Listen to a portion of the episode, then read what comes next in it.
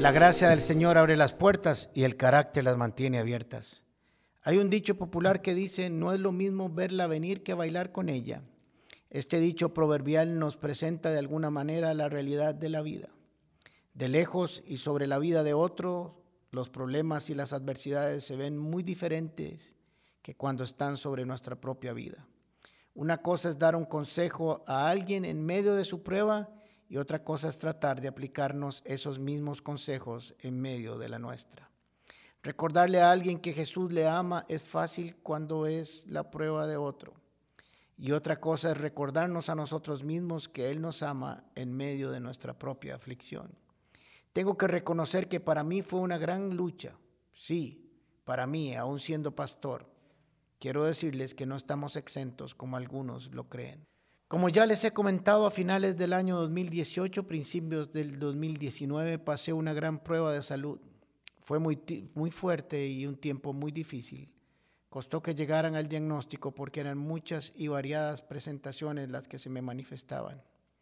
Mi gran lucha era poder encontrar una explicación del por qué a mí.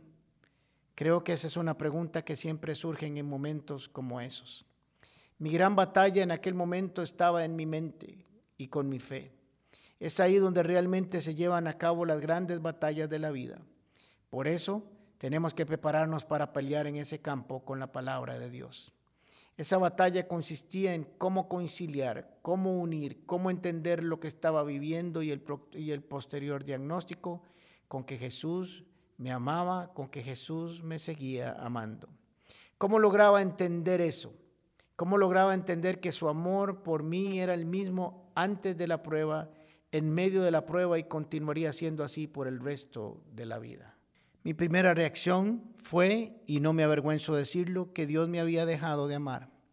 Pensaba que por alguna razón que yo no sabía ni entendía, Dios había quitado su mano de amor sobre mí.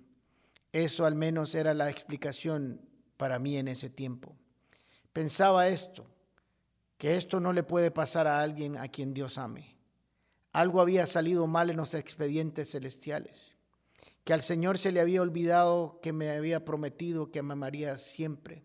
Y eso no podía estarle pasando a alguien a quien Dios amara. Mis emociones no me dejaban pensar de otra manera. Pasé días luchando con mis sentimientos, con mis emociones, noches enteras reprochándole al Señor tantas cosas, recordándole que Él me había llamado a su servicio y que yo no había renegado el mismo, que había renunciado a tantas cosas y que me parecía que eso era injusto, al menos en mi corta y pobre visión. Entonces vino a mi mente y mi corazón un texto que me aclaró por completo que Él me amaba aún en medio de la prueba.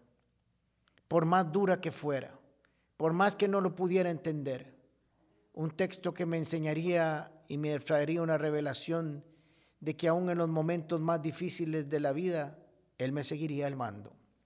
Romanos 8:35 en adelante dice, ¿acaso hay algo que pueda separarnos del amor de Cristo? ¿Será que Él ya no nos ama si tenemos pruebas o aflicciones? Si somos perseguidos o pasamos hambre o estamos en la miseria o en peligro o abajo o bajo amenaza de muerte? Claro que no.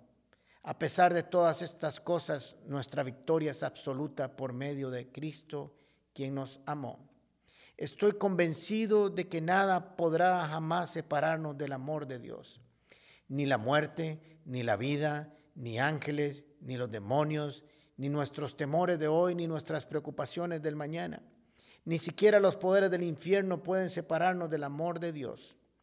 Ningún poder en las alturas ni en las profundidades, de hecho, Nada en toda la creación podrá separarnos del amor de Dios que nos ha mostrado en Cristo Jesús, Señor nuestro. Y pensé, si hubo alguien que la vio fea fue Pablo. Y si hubo alguien a quien no lo merecía o que no lo merecía era él. Entonces me hice una pregunta, ¿quién soy yo para ser excluido de las pruebas de la vida? La prueba no es un problema, si se logra entender que Jesús me ama aún en medio de ella, que su amor perfecto echa fuera al temor. Cuando leí ese texto que me iluminó el pensamiento, como espero que a usted también, ahora que lo escuchó, entendí que lo había leído muchas veces, pero que nunca lo había leído en medio de mi propia prueba, en medio de mi propia batalla. Ahora tomó un sentido y una dimensión diferente de aplicación. Como nunca antes había visto esa revelación del amor de Dios. Nada me podía separar de su tierno amor aún en medio de lo que sentía en mi cuerpo. Recuerda esto. Por más sombrío que se presenten las circunstancias, Ninguna tendrá el poder o la capacidad de separarte o de cortar el vínculo del amor entre usted y su gran pastor de los pastores. Hoy, dos años después de mi diagnóstico, estoy convencido de que nada podrá jamás separarme del divino amor de Dios. Puertas con el pastor Alejandro Castro es otra producción de La Comu Podcast. Música por Chisco Chávez. Temas de Luis Fernando Caravaca y voz adicional de Jorge Vindas. Y si no lo has hecho todavía, suscríbete a Puertas el Podcast en Spotify o iTunes Podcast. Puedes seguirnos en nuestro Facebook, Instagram o YouTube como Comunidad Paz. Recordad, Paz se escribe con S. ¿Sabes por qué?